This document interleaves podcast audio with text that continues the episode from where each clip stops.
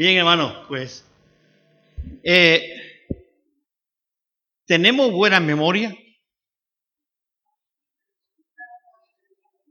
¿Cómo andamos de memoria? Vamos a un test, un test mental. ¿Mm? Vamos a ver, si yo digo,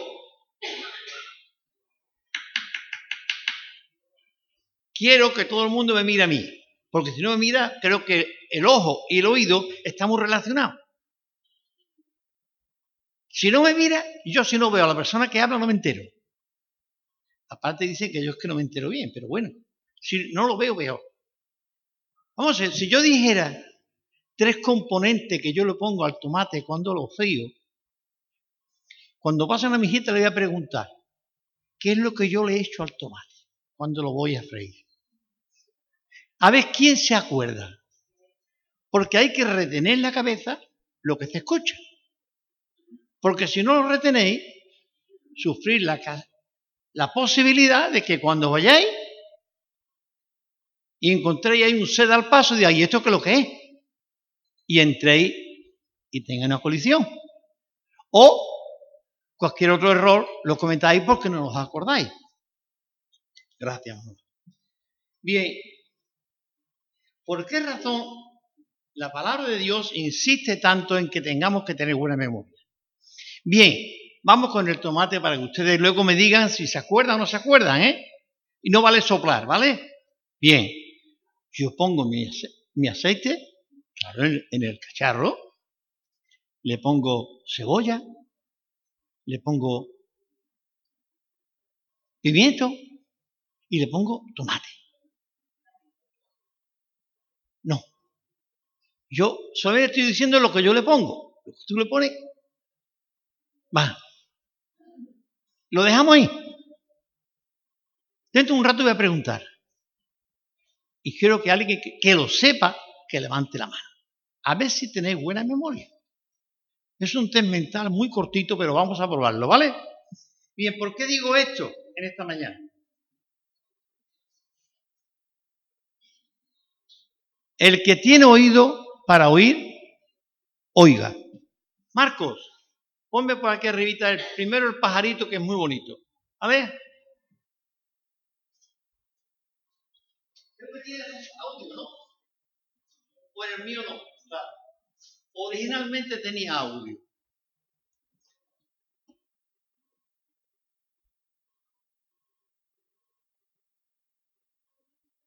todo listo para escuchar, ser lento para hablar. ¿Y qué más? Y para enojarse. Primero, listo para escuchar, lento para hablar y para enojarte más vale que, que. ¿Vale? Bien. Ponme el segundo y déjamelo puesto ahí para que todo el mundo esté siempre mirando y viendo el otro. Jesús dijo, el que tiene oído, oiga. Nada más. Fueron sus palabras. Las otras vienen más adelante. ¿Por qué razón Jesús aquí, después de eh, la parábola del sembrador, estaba todo un poco así confuso. Jesús le dijo, el que tiene oído para oír, que oiga. Bien, sabéis que de lo que estamos aquí, algunos traen oído para oír. ¿Qué quiero decir con eso? Que no se le han olvidado las orejas, claro, no se han olvidado. No son de respuesta, ni son prótesis. Pero ¿Están dispuestos a acordarse de lo que hemos estado hablando durante el culto? Después, cuando pase media hora después del culto, ¿os acordaréis de lo que aquí hemos hablado? Porque si no os acordáis, ¿para qué habéis venido? ¿Para qué mandamos niño al colegio si por la tarde el niño no se acuerda qué es lo que la maestra o el maestro le ha enseñado? Mi hijo, más vale que te quede en tu casa, te, te ponga a cuidar las gallinas o los pavos. Porque si no aprende nada, venimos al culto para aprender. Y no solamente para aprender. Porque si el niño aprender es aplicar. Aquí hoy tenemos la ausencia de casi todos los profesores. Nada más que tengo uno, ¿no? Una profesora. Ah, sí, de Avinia y, Eli, ¿no? Y ni. Bien, si al cabo de dos horas el niño no se acuerda de, lo que le enseñó, mejor que no venga yo. No pierda tiempo dentro del colegio. Escuchar es poner en práctica. Es llegar a tu casa y decirle a mamá, mamá, he descubierto, me han enseñado que dos más dos cuatro. Y me lo ha dicho la maestra así, dos, y le ponemos ahora otros dos, son cuatro. Y el niño llega a su casa casi con los cuatro deditos diciendo, mamá, mira, mira, me han dicho esto. Emocionado. Cuando llegamos a casa, nos acordamos de lo que el Señor te ha querido decir esta mañana. Porque si no te, acuerdas, es que no has aprendido. O no hemos conseguido transmitir lo que Dios quiere que tú esta mañana aprendas o aprendamos todos. El libro de Apocalipsis nos agrega un poco más. El que tiene oído para oír, oiga. Busque, no, no, no busque. De memoria no sabéis. ¿Qué es lo que sigue diciendo ahí en el libro de Apocalipsis? El que tiene oído para oír, oiga. A ver, a ver, solamente uno, María. Lo que el Espíritu dice a las iglesias, es lo mismo, ¿no? Lo que el Espíritu dice a la iglesia. Vamos a ver por qué razón Jesús dijo nada más que esto. Y no dijo la iglesia. ¿Por qué razón? Porque en ese momento Él estaba hablando, Él es el que estaba hablando, y en la parábola del sembrador ocurre eso. Una vez una semilla cayó junto al camino, otra entre espinos, otra con piedra y otra en buena tierra. Y los discípulos empezaron a pensar, ¿esto qué quiere decir? Dice, el que quiera aprender va a aprender. El que quiera oír va a oír. Por eso dice, el que tiene oído para oír, oiga.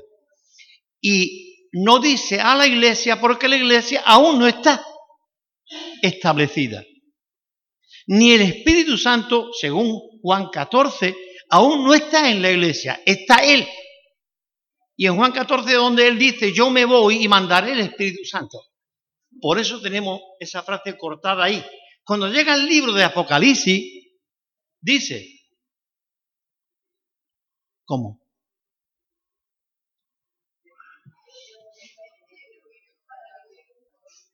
El que tiene oído para oír, que oiga lo que el Espíritu dice a la iglesia. Hoy es el Espíritu Santo el que habla a la iglesia. ¿Quién es la iglesia? ¿Quién se considera iglesia?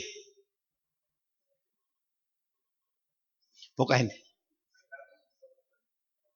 ¿Quién se considera iglesia? Pues eso que levanten la mano, cuando menos. O si no, van todos para el infierno. Hombre, ¿quién se considera iglesia? Si tú has creído en el Señor, el Señor te ha hecho parte de su iglesia. Eres miembro de su cuerpo. Entonces cuando dice lo que el Espíritu dice a la iglesia, ¿a quién se lo dice? a María, a Emilio, a Valle. ¿Sí? ¿O es en general a la iglesia? Bueno, yo no estaba ese en la iglesia, Marco. Así que a mí no me lo dijo, ¿vale? Se lo dice a la iglesia. El Espíritu dice a la iglesia. ¿A Pablo? ¿Sí? ¿Pablo? ¿Sí o no? Mira, Elías dice que sí, a él también, ¿ves?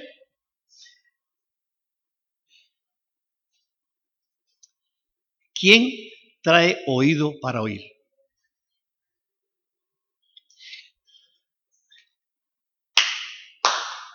¿Tenéis la mano libre o qué? tenéis atrofiado, tenéis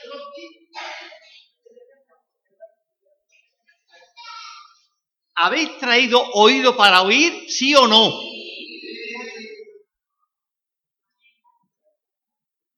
Pues a ver si al final os acordáis lo del tomate frito, ¿vale? ¿Traéis oído para oír? ¿Estáis dispuestos a oír para luego hacer? Porque el Señor dijo, bienaventurado el que hace la palabra, la palabra de esta escritura. Bien, vamos a oír a las siete iglesias y la buscáis si quieren el capítulo 2 de, de Apocalipsis, porque es donde empieza el relato de las siete iglesias. A las siete iglesias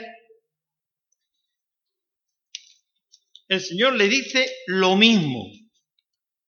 Empieza diciéndole, capítulo 2, versículo 2, dice, yo conozco tus obras. Y esto de conocer tus obras, se lo dice a las siete. Imagináis por un momento, nada más, que yo tengo un poder sobrenatural que conozco vuestros pensamientos, puedo leer vuestros pensamientos. Me voy para la primera fila.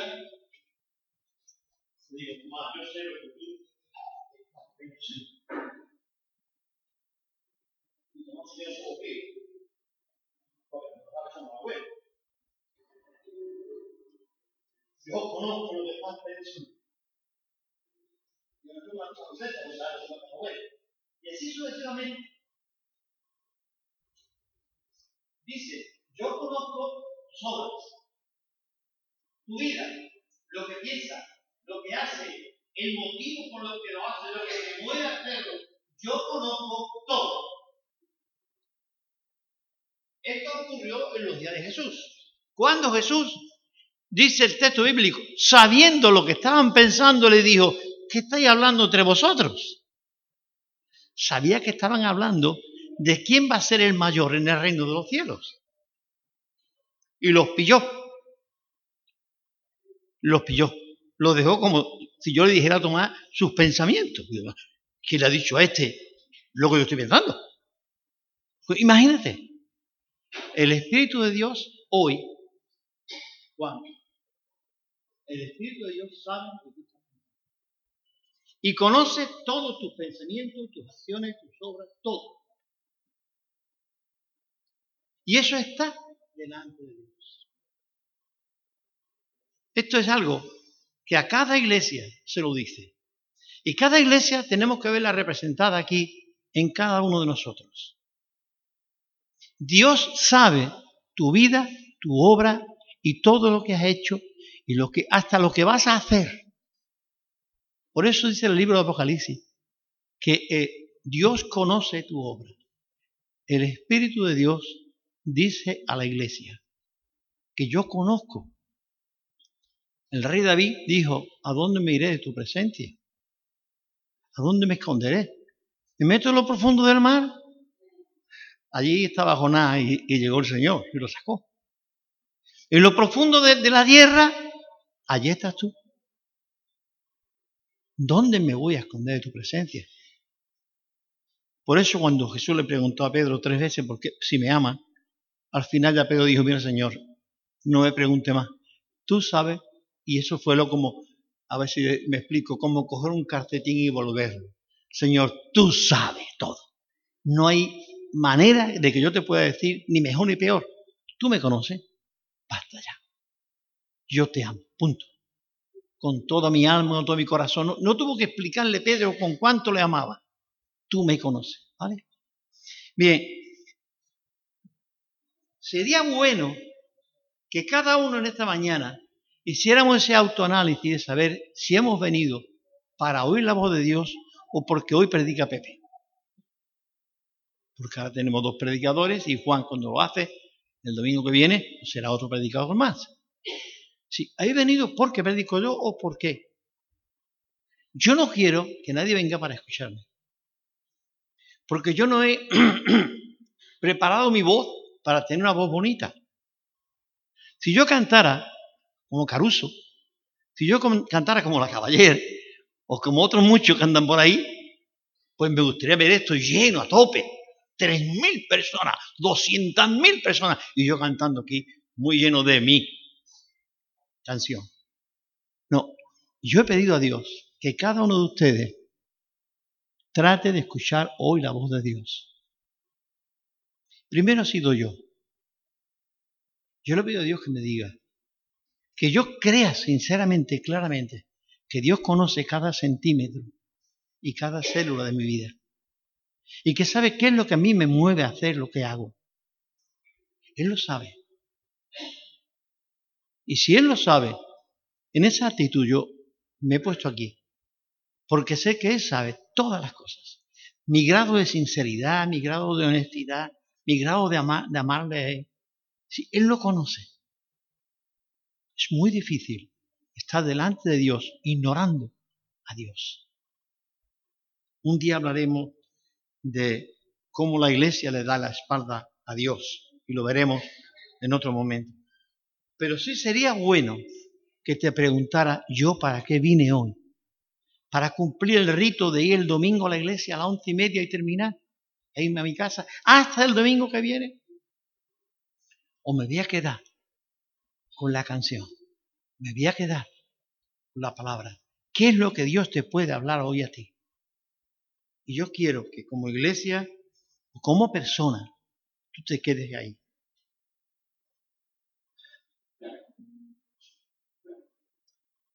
Juan 14, 26, Jesús dijo, no os voy a dejar huérfano, os voy a mandar el Espíritu Santo para que esté con vosotros todos los días. Allí escuchaba una eh, traducción del Espíritu Santo en este sentido, el trabajo que iba a hacer el Espíritu Santo en nosotros. Y el hombre apelaba a los originales, como cuando dice, Dios creó a la mujer para ayuda idónea del hombre. El hombre estaba solo y le hizo una ayuda idónea.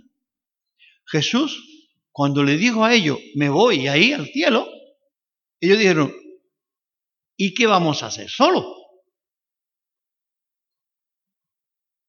Y Jesús le dijo, yo voy a dejar o voy a enviar una ayuda idónea. Sí, ¿qué es mi mujer para mí? A veces no lo creéis las mujeres, pero sois todo para el hombre. Algunos cuando le quitan la mujer, pobre, se, va a un pino y se cuelga, porque no son capaces de vivir. Otras las otras cosas. Pero en general no podemos hacer nada. Un hombre un día casi llorando me decía, Jefe, es que yo no sé hacer ni un café. Y mi mujer está en la cama. Y yo no sé hacerle ni un café. Sí. Quiero decir con esto, cuando hablamos del Espíritu Santo, lo que Dios nos iba a dar, iba a ser esa compañera, ese compañero que va a estar contigo día y noche, que te va a escuchar cuando tú estás triste, que te va a animar cuando que te va a fortalecer, que te va a acompañar al médico, que te va a estar contigo hasta la muerte. El Espíritu Santo te vaya aclarando las ideas para que tú hagas las cosas bien. Y qué bonito es cuando le decimos a la mujer, la mujer nos dice a nosotros que guapo está hoy, Emilio. ¿Verdad? Uno se pone tontón, pero que es así. Como cuando le decimos a la mujer que guapa va hoy. Pues eso, ese piropo a nadie le rechaza, a nadie dice que no, todo el mundo le gusta, ¿verdad? Bien, pues qué bonito es que tú le digas al Espíritu Santo, Padre, gracias por mandarme el Espíritu Santo. Señor, gracias por darme la mujer que tengo. ¿Cómo me ayuda? ¿Cómo me cuida? ¿Cómo, cómo, cómo, cómo, cómo? Al revés, ¿verdad? Bien. Una pregunta más. Que más. ¿Cuántos creen que el Espíritu Santo está aquí hoy? Hay muchos astróxicos por aquí y astróxicas. que no levantan la mano siquiera. Bien, el Espíritu Santo está aquí. ¿Y para qué vino el Espíritu Santo? ¿Para qué ha venido el Espíritu Santo?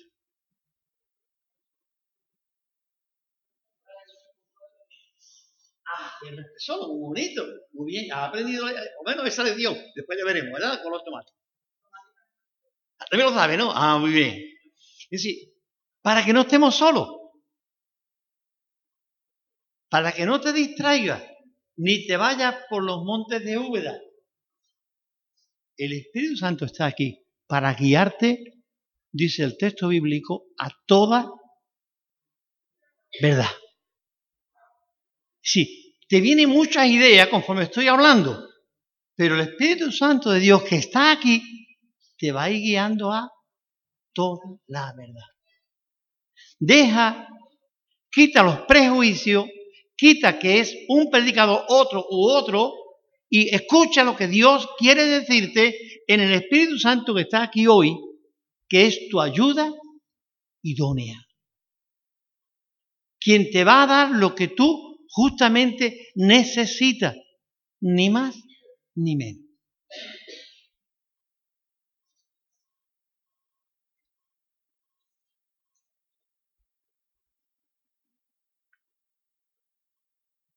Después de decirle yo conozco tus obras, hay algo más. Y a cada iglesia, es interesante, cada iglesia tiene, después de yo conozco tus obras, palabras dadas las circunstancias de cada iglesia, espiritual o social. La primera iglesia que la que hemos visto antes, del capítulo 2, versículo 2, dice, yo conozco tus obras, pero, y ahora le va a demostrar por qué le dice yo conozco tus obras. Yo conozco cómo está tu casa, Emilio. Si tú no has estado allí nunca, pero yo lo conozco. Yo sé cómo está tu casa. Porque tengo la capacidad de estar allí. Yo conozco tus obras. Primera iglesia le dice, y tu arduo trabajo y paciencia. ¿Y quién no puede soportar a los malos? Y has aprobado a los que se dice ser apóstoles y no lo son. Y los ha hallado mentirosos. Una iglesia con las ideas muy claras. Aunque venía algunos a la iglesia con ideas muy piadosas, el Espíritu le dijo a la iglesia, estos son unos mentirosos, aunque tienen ideas piadosas, ¿vale? Ellos tenían las cosas muy claras delante de Dios. Dios conoce tus obras, tu comportamiento, tu discernimiento. Así que cuando nos vayamos de aquí, que nadie se olvide de lo que estamos hablando. Esta expresión podemos verla en cada una de las iglesias, en cada una de ellas.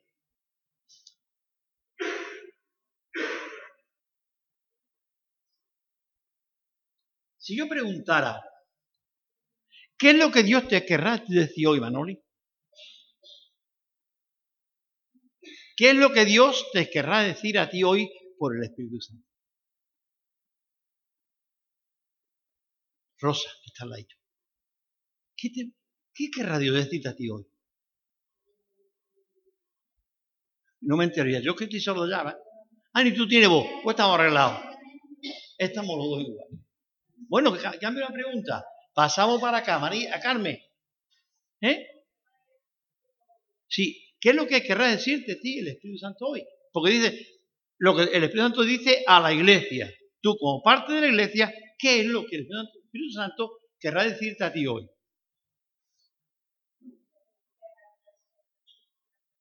A mí. Muy bien. Ahora, hay una cosita, fíjate. Maite viene hoy con un sin vivir que dice, no, hombre, digo yo, de ejemplo, ¿vale? Viene con un sin vivir hoy con él. ¿Qué es lo que el Espíritu Santo te hace contigo?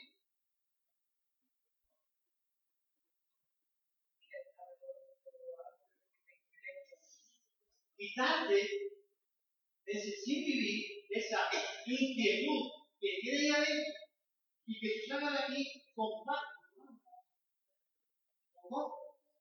Ha venido todo buscado por alguna razón. Pero el Espíritu Santo de Dios quiere que salga de aquí hoy. No sé si ha sido la alabanza, si va a ser la lectura, si va a ser la palabra la que Dios va a usar, el Espíritu de Dios va a usar para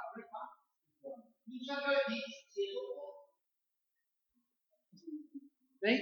¿Qué es lo que el Espíritu Santo de Dios querrá decir hoy a cada uno de ustedes? Según el problema que tenga ahí dentro, según la inquietud que tenga ahí dentro, ahí va a trabajar el Espíritu Santo. Porque el Espíritu Santo no quiere que estemos agobiados, ni tristes, ni afligidos, ni con problemas en la cabeza. Él quiere que tú tengas paz. Jesús dijo antes de irse que mi paz dejo, mi paz doy. En el mundo tendréis aflicción, pero confiar que yo he vencido y os dejo la paz. Entonces, lo que Dios quiere es que cuando ustedes salgan de aquí y yo salga de aquí, salgamos satisfechos. De haber sabido que estábamos delante de Dios. De haber sabido que teníamos el Espíritu Santo aquí de nuestra parte, escuchándonos. Pero, algo más. ¿Tú quieres que Dios te hable?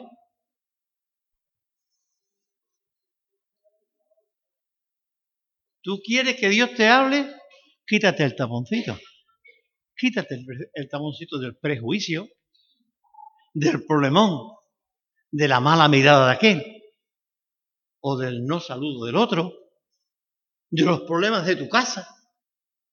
Todo eso te está taponando el alma. Y el Espíritu Santo, tú no lo dejas llegar. Así como te vayas de aquí, te irá con el mismo problema o peor. Porque encima quizás te atreva a decir a Dios, mis problemas son míos y tú no ni te enteras.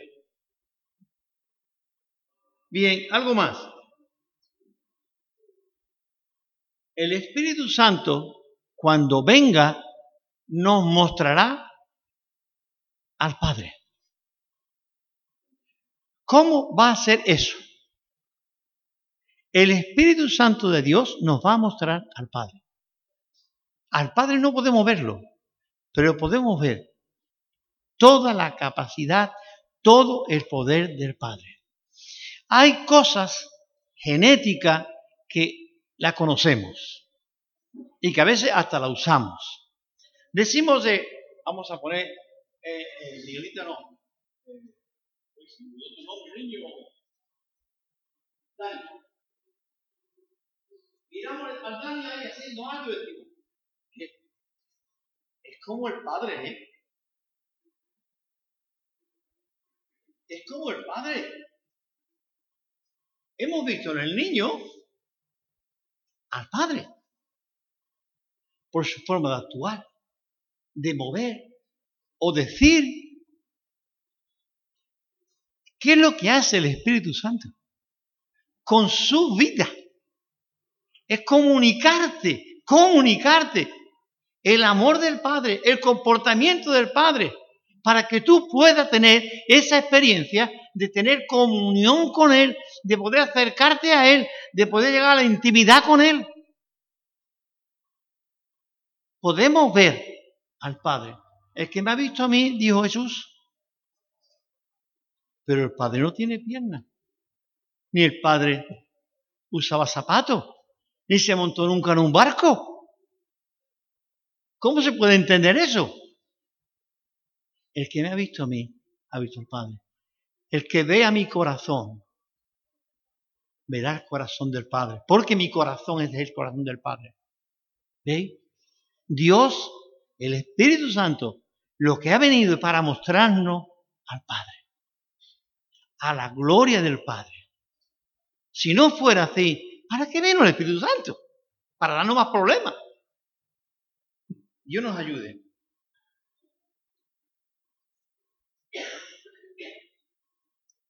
No podemos oír a Dios si no es por a través de Cristo. Él dijo, todo lo que pidiera al Padre en mi nombre, yo lo haré. No podemos, no podemos irnos directamente al Padre y de hablar al Padre, sino a través del Espíritu Santo y la persona de Cristo. ¿Por qué razón? Yo oro al Padre, pero cuando termino digo, Padre, te pido todas estas cosas en el nombre de aquel que me representa delante de ti. De aquel que es el mediador entre tú y yo. Y Él va a ir delante de ti y está llevando mi oración delante de ti.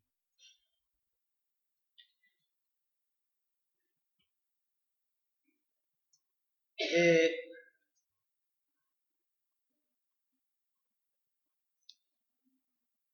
A veces circunstancias nos cogen como las iglesias que encontramos aquí en Apocalipsis. El versículo 9 del capítulo 2 tenemos otra iglesia. Y le va a decir la misma cosa. Yo conozco tus obras. Así es que ándate claro. Te conozco muy bien. Ándate claro. Te conozco muy bien. Dice, y tu tribulación y tu pobreza yo conozco que esta iglesia, que tú, iglesia de Esmirna, está pasándolo fatal, fatal. Pero ¿qué más? Tus tribulaciones y tu pobreza. Y le dice una cosa muy bonita. Pero tú eres... ¿Qué? ¿Quién ha dicho algo? Rico, rico, rico, rico. Como el pan rico. Más rico que el pan rico, ¿vale? tú eres rico. Y diría, cierto, ¿yo rico? ¿Yo rico? Sí, tú eres rico.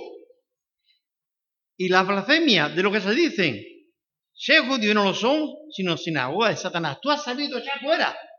Tú eres rico en valores delante de Dios, en conocimiento, en intimidad de Dios. Tú conoces la intimidad de Dios. Recuerde muchas veces en el Antiguo Testamento, dice que, eh, y aquí está un, caso, aunque quizás está fuera del contexto, que cuando Rebeca llegó de Mesopotamia y Abraham tomó a su hijo Isaac y le dio a Rebeca. Y Rebeca, o Isaac, cogió a Rebeca y la llevó a dónde? A la tienda de su padre ¿A dónde? Al salón.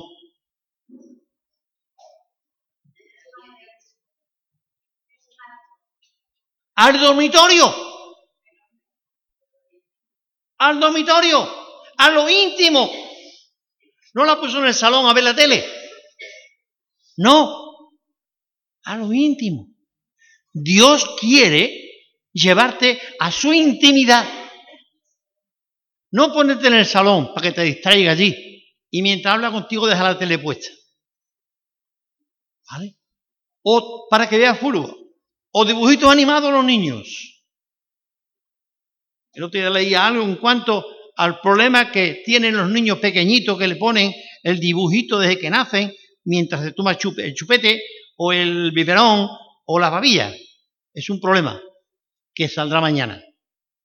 Pero ya, lo están estudiando.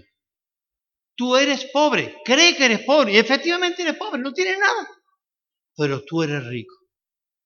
Hay una riqueza, un potencial en Dios que tú tienes y que yo tengo que experimentar. Las riquezas eternas de Dios. Dice la carta de Pedro, la estudiamos en Chipiona hace tiempo. Dios tiene una riqueza para nosotros y la tiene guardada en los cielos, reservada en los cielos, hasta el día en que lleguemos allí. Yo lo ilustraba eh, en aquel día, me acuerdo muy bien, con una cajita en el que eh, Maite y... ¿Qué? Ahí está. Mira, Dani, esto es para ti, pero hasta Navidad no te lo puedo dar, ¿vale? Pero cuando tú mires para arriba y tú, aquella cajita es mía. Y es mía, aunque no tenga tu nombre, pero es mía. La que está al lado será de mi hermano. Pero esa es mía. Cada vez que tú entras, sales, esa es mía. Pues en los cielos, Dios tiene una cajita con una riqueza inmensa, la cual no se puede pudrir, ni nadie se la va a llevar, ni nadie te la va a robar. Ahí está. El día que Dios te lleva a su presencia, ahí está la caída. Ahí está el tesoro.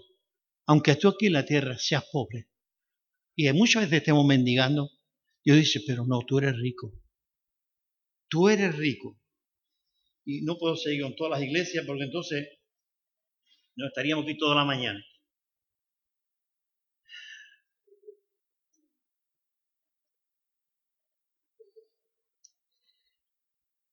La voz de Cristo, tú tienes que aprender a escucharla.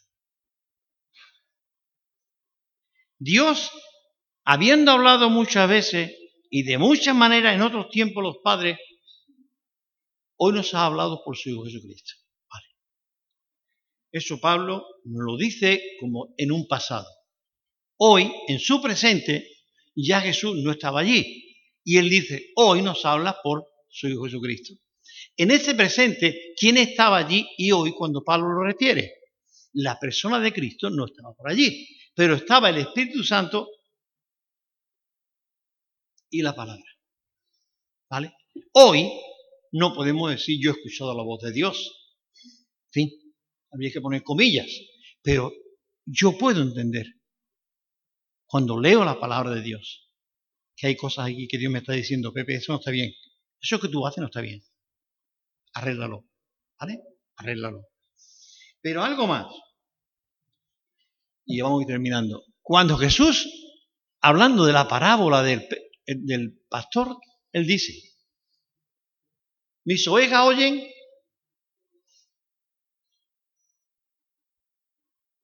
Mis ovejas oyen mi voz, ¿por qué?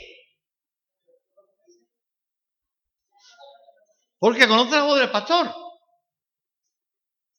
Anoche, eh, María del Monte le decía a un chiquillo de esos que cantó sevillana, dice, mira, si dentro de un mes me pusieran 30 voces de niños cantando sevillana, yo diría, esa es la de este niño. Tiene una voz distinta a todos los demás. Sí, yo tengo que saber cuál es la voz de Dios. Mis ovejas oyen mi voz y me siguen. Hoy hay muchos pastores en el mundo. Hay muchos profetas en el mundo. Y cada uno tiene su voz profética y cada pastor tiene su de su callado. Pero fíjese, David, que era pastor, dijo, el Señor es yo no soy pastor. Ni es el jefe del sindicato de los pastores. No. Él es mi pastor. Y es a ese a que tú tienes que escuchar. A través de su palabra. Mis ovejas oyen mi voz y me conocen y me siguen porque oye la voz de su pastor. Habrá otras ovejas que cuando llega otro pastor y las llama, se irán con él. Pero tú tienes que saber quién es tu pastor y conocer su voz. ¿Cómo yo conoceré la voz de una persona? Si la escucho una vez.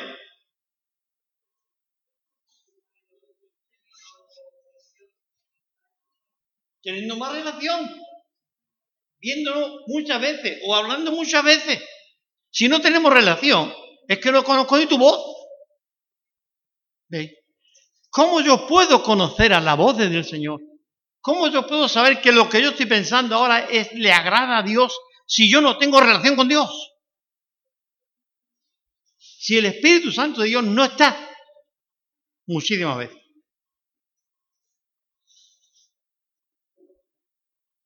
Bien, quizá una exhortación al final, porque hay que terminar diciendo algo. Quien tiene oído para oír, que oiga. ¿Lo qué? Lo que el Espíritu Santo de Dios quiere decirte a ti y hoy y aquí. Como parte de esta iglesia, Tarsi, Dios tiene hoy para ti algo que decirte. Quizás te lo ha dicho ya, quizás te vas a dar cuenta después, mañana. Esto es lo que el Señor me quería decir con aquello que yo escuchaba. Ahora, final de esto, aquí dos cosas. O bien me lo bebo, o bien no me lo bebo. Me muero de sed y no me lo bebo.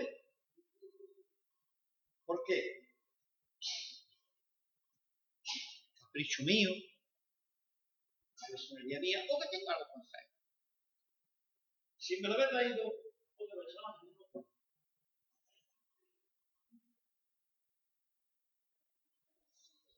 ¿Qué quiero decir con esto? Si oís, dice el texto bíblico, hoy la voz de Dios, sigue el texto un poco más. No endurezcáis vuestros corazones. Haced lo que ha dicho. Porque el pueblo de Israel, cuando estaba en el desierto, Dios le habló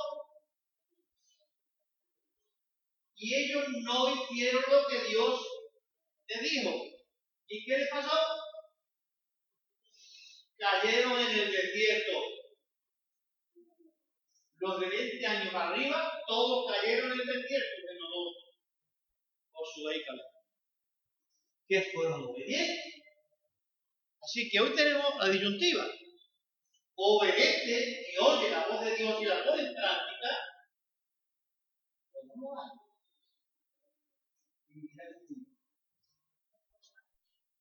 Aguante la La.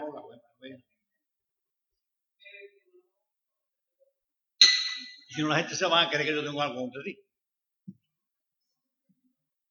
Autoanálisis. ¿Qué es lo que yo le pongo? ¿Qué es lo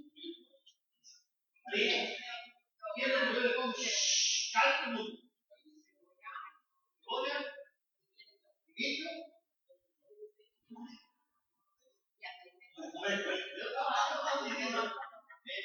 ¿Ya todo el mundo de acuerdo que esto es lo que yo le pongo?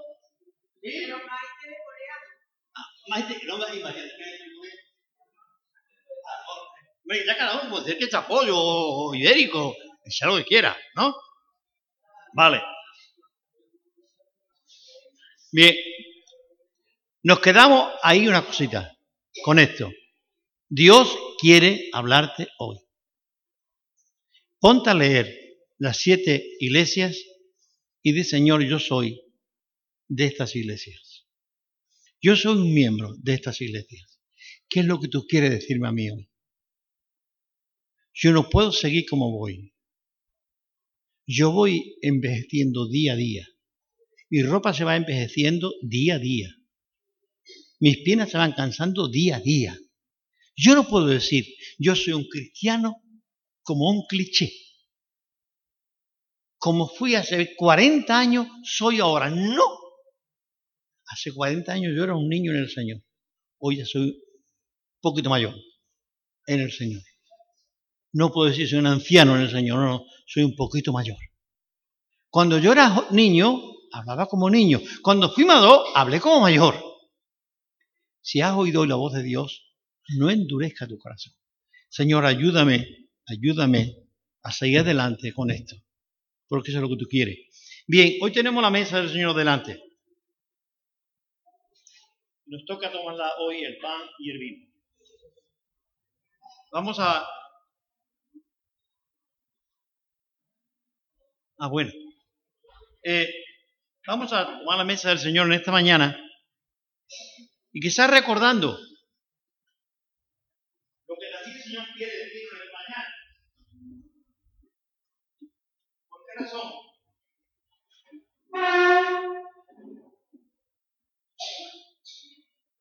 Dice Pablo, yo atendí al Señor cuando había entrado.